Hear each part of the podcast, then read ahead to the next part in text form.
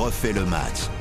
Bonjour, c'est Cyprien Bétou, très heureux de vous retrouver dans ce nouveau numéro de On refait le match de rugby, le podcast de la rédaction de RTL pour parler du ballon ovale. Et ça y est, la Coupe du Monde de rugby en France a débuté ces derniers jours avec notamment la victoire française contre les All Blacks lors du match d'ouverture.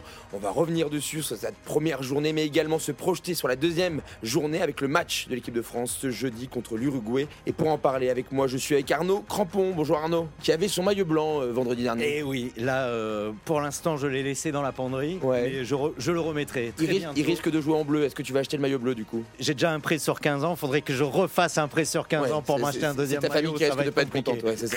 ça risque d'être compliqué. Et on est également avec Raphaël Bardona. Salut Raphaël. Salut Cyprien, salut à tous. Bon, alors c'était un sacré match quand même. Euh, comment tu l'as vécu? Avec quel maillot? Maillot blanc, maillot bleu? Aucun maillot Euh, maillot? bleu parce que moi j'avais pas les moyens de faire un prêt sur 15 ans donc D'accord. euh, on a gardé le Vintage en plus, du c'est coup. ça oui ah oui bien bien vintage hein. D'accord, parfait. C'est ce qui est, c'est ce qui compte. Et on va pas perdre plus de temps. On rentre dans la mêlée. Les Bleus se sont euh, imposés donc euh, contre la Nouvelle-Zélande 27-13, une bonne entrée en- dans la compétition pour euh, nos tricolores. Après une première mi-temps difficile, les tricolores ont accéléré en deuxième mi-temps afin de s'imposer assez nettement. Ce match a démontré une grosse force mentale des joueurs de Fabien Galtier, mais également une marge de progression assez importante quand même. Qu'est-ce que vous retenez de ce match, Arnaud? Complètement d'accord avec vous, dans, dans le sens où, euh, en effet, une première mi-temps qui fait quand même peur. Quand on voit le début du match, un essai au bout de deux minutes, on se dit aïe aïe aïe. Alors déjà, moi j'ai eu très peur quand j'ai entendu la Marseillaise. J'ai dit ça commence mal. Derrière, un essai au bout de deux minutes, j'ai dit ça commence très très mal. En fait, ce qui était rassurant quand même, moi ce que j'ai trouvé rassurant sur cette première mi-temps, c'est de voir les mecs qui paniquent pas, qui paniquent pas. Ils viennent de prendre un essai au bout de deux minutes par les Blacks. Match de Coupe du Monde d'ouverture. On se souvient de, de, de, l'Argentine en 2007 où c'est parti en cacahuète. Et là, les mecs, ils paniquent pas. Ils essaient de reprendre leur rugby et, et d'aller de l'avant. Mais on a quand même de la chance de tourner avec un point à la mi-temps. On débriefait un peu avant de commencer euh, l'émission. Là, Euh, faut mettre euh, notre ami Jalibert que j'adore, hein, mais dans un cocon pour qu'il nous fasse pas que des débuts de match comme ça où c'est quand même compliqué. Après, ça a été compliqué pour tout le monde, euh, le début de match. Euh, compliqué pour lui parce que forcément, euh, la France avait moins, moins la balle et donc, du coup, il peut pas forcément s'installer. Mais euh, devant, euh, les impacts étaient rudes. Derrière, euh, le premier essai, c'est quand même euh, une sorte de porte de saloon euh, ouvert par la paire de centre. Ça reste, ça reste compliqué aussi euh, pour lui. Et dès que les Bleus ont mis la main sur la balle et ont gardé euh, une maîtrise et ont pu le mettre dans un fauteuil, c'était autre chose. Euh, Il joue l'attaquant comme il sait jouer, comme il C'est ça. sait si bien faire en deuxième mi-temps. Mais en première mi-temps, et on, a envie de voir. Je, suis- d'accord avec votre analyse, mais complètement. Mais justement, on a envie de le voir, euh, de le voir jouer comme, euh, comme il sait faire et un peu de. Mais je, je comprends aussi. Enfin, euh, je pense qu'il y a la pression, la pression qu'il avait sur sur ce match, c'est hallucinant. Et surtout qu'il est programmé normalement pour arriver en impact player sur ce match. Il se retrouve titulaire quelques temps avant.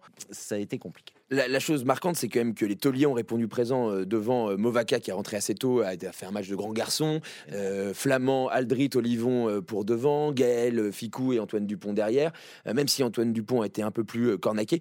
Impressionnant quand même ces tauliers. C'est rassurant aussi ça, Raphaël. très rassurant on peut parler d'Antonio aussi qui quand même en mêlée a été vraiment très très fort mais voilà comme comme disait Arnaud attention au début du match parce que même si les tauliers ont répondu présent on sentait les Français qui avaient les jambes très lourdes quoi on sentait qu'il y avait une vraie pression Charles Olivon l'a dit hein, d'ailleurs euh, dans l'après-match même s'ils ont préparé euh, ce, premier match euh, voilà c'était très compliqué pour les joueurs français on l'a senti ça allait un peu mieux et surtout ce qui est rassurant c'est que cette équipe de France, version Galtier, elle reste très efficace parce qu'en première mi-temps, on marque 9 points. Il y a une pénalité ratée, il me semble, de Ramos. Mais à part ça, à chaque fois qu'on va dans leur camp, on arrive à marquer. Donc c'est quand même ce côté-là qui peut rester rassurant, l'efficacité. Après, on s'y prépare jamais vraiment à un match d'ouverture euh, dans ton pays pour euh, contre les Blacks.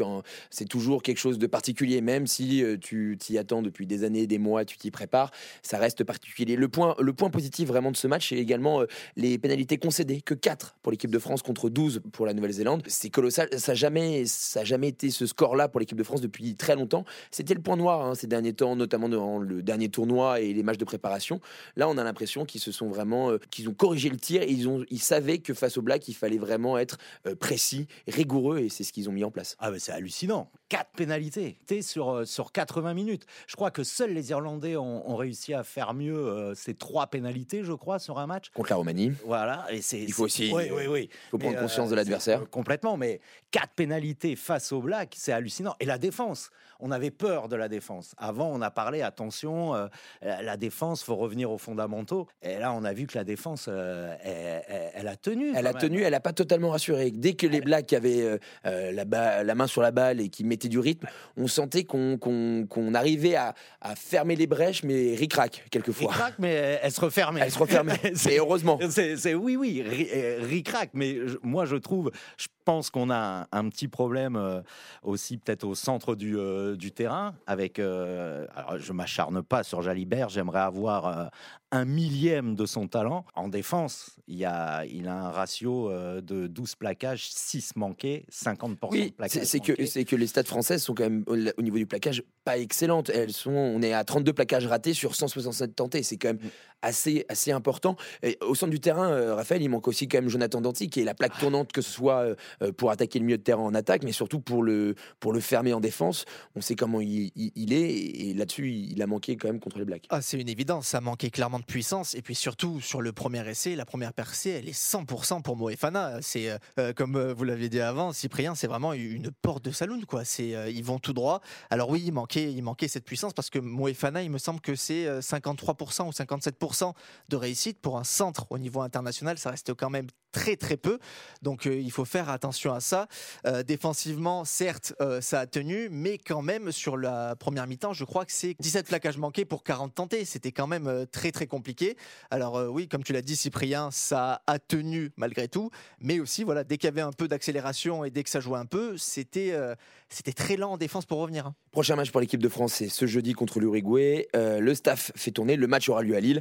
12 changements dans le 15 qui commence. La première ligne, ce sera Jean-Baptiste Gros, Pierre Bourgarit, Dorian Aldeguerri. Deuxième ligne, Cameron Woki, Romain Taouf et Fénois. Troisième ligne, Pierre Boudéan, Sekou Makalou et le capitaine Anthony Gelonge. Premier match depuis la rupture de son ligament croisé en février dernier. La charnière sera composée par Maxime Lucu et Antoine Astoy. Au centre, Yoram Moefana. Deuxième chance pour lui avec Arthur Vincent qui fait une excellente rentrée contre les All Blacks. Aux ailes, Gaba Villière et Louis Biel Barré. Et à l'arrière sera Melvin Jaminet. Les finisseurs seront Peato Movaca, Reda Wardi, Sipili Falatea, Bastien Chalureau, Thibaut Flamand, François Cross, Baptiste Couillou et Thomas Ramos. Euh, Anthony Gelonge propulsé capitaine pour son grand retour. Qu'est-ce qu'il faut en penser, Arnaud C'est bien, c'est super pour lui, c'est euh, euh, c'est magnifique. Je pense qu'ils savent absolument ce qu'ils font au niveau du, du, du staff. Moi, c'est un joueur que j'adore, je suis très content de le revoir sur, sur le terrain. Son capitana, c'est extraordinaire. On, on, sait que c'est un, un guerrier et qui fait avancer euh, l'équipe et que voilà, il va emmener tout le monde avec lui. Maintenant, euh, faut que ça tienne. Voilà. Il faut que le genou tienne, il faut que lui retrouve le rythme aussi de la compétition. Euh, côté français, il y a aussi euh, un peu de rattrapage. Euh, Cameron Woki, Gabin Villiers et Yoram Moefana sont de nouveaux titulaires. C'est les trois joueurs qui n'ont pas sorti une grande performance contre le All Black. Est-ce que c'est le match de la dernière chance? C'est pour leur donner du rythme pour, C'est pourquoi? Alors, je pense que autant pour Woki, il peut être plutôt serein parce qu'avec la blessure de Willem C, ça restera probablement l'un des tauliers. ce qui est sûr, c'est que pour Gabin Villiers, il va falloir envoyer un peu plus parce que c'était, euh, ça a été beaucoup de blessures sur l'année dernière, Gabin Villiers. Et puis il y a le petit euh, Biel Biarré qui est en train de, pousser très fort derrière pour prendre sa place. Donc il va falloir y aller. Et euh, Yoram Moefana, ça va être clairement ce match pour confirmer que c'est bien lui le, remplaçant de Danti. Parce que avec Arthur Vincent, on savait qu'il y avait cette pseudo rivalité entre guillemets. Donc il va falloir confirmer, c'est une évidence parce que si une fois encore, tu te loupes, mais sur un match face à l'Uruguay, qui est quand même, avec tout le respect que j'ai pour les Uruguayens, un, adversaire euh, en dessous, oui, c'est sûr qu'il va falloir assurer sur ce match. En tout cas, le match aura lieu ce jeudi à Lille à 21h pour l'équipe de France. Ce sera évidemment à suivre euh, sur RTL. Euh, sinon, on va faire rapidement un petit tour de la première journée. Il n'y a pas eu de véritable surprise. L'Italie est allée chercher un bonus offensif contre la Namibie. L'Irlande a été en démonstration contre la Roumanie. L'Australie est très bien rentrée dans sa compétition avec une solide victoire contre la Géorgie. L'Angleterre réduit à 4 14 a écœuré des Argentins plus que décevant.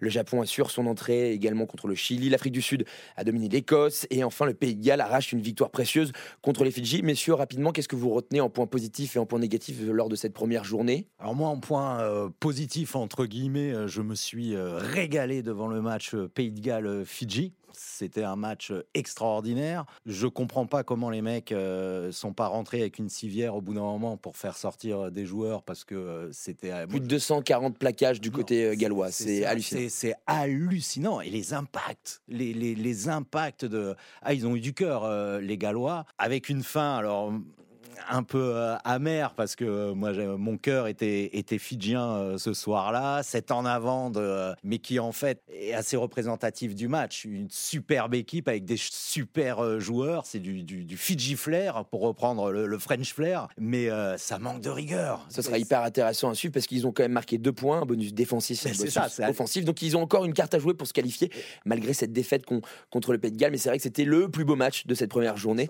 Raphaël, qu'est-ce que tu retiens toi pour un coup de cœur, un coup de gueule? Alors plus un coup de gueule, c'est vraiment l'Argentine. J'étais quand même euh, assez euh, affolé qu'à 15 contre 14 pendant 78 minutes, il me semble, tu n'as pas le ballon, tu ne fais aucune différence et surtout tu proposes juste un jeu d'impact alors que derrière tu as les joueurs, euh, tous les, les Chocobares, même les Malia qui peuvent te faire des différences sur la vitesse, mais tu ne fais jamais ça et surtout comment c'est possible de ne pas récupérer un seul ballon haut pendant tout le match. C'était vraiment. C'était une purge. Voilà. au stade, c'était une purge, on peut le dire. C'était clairement ça. Euh, c'était l'un des pires matchs de, de, cette première journée, largement.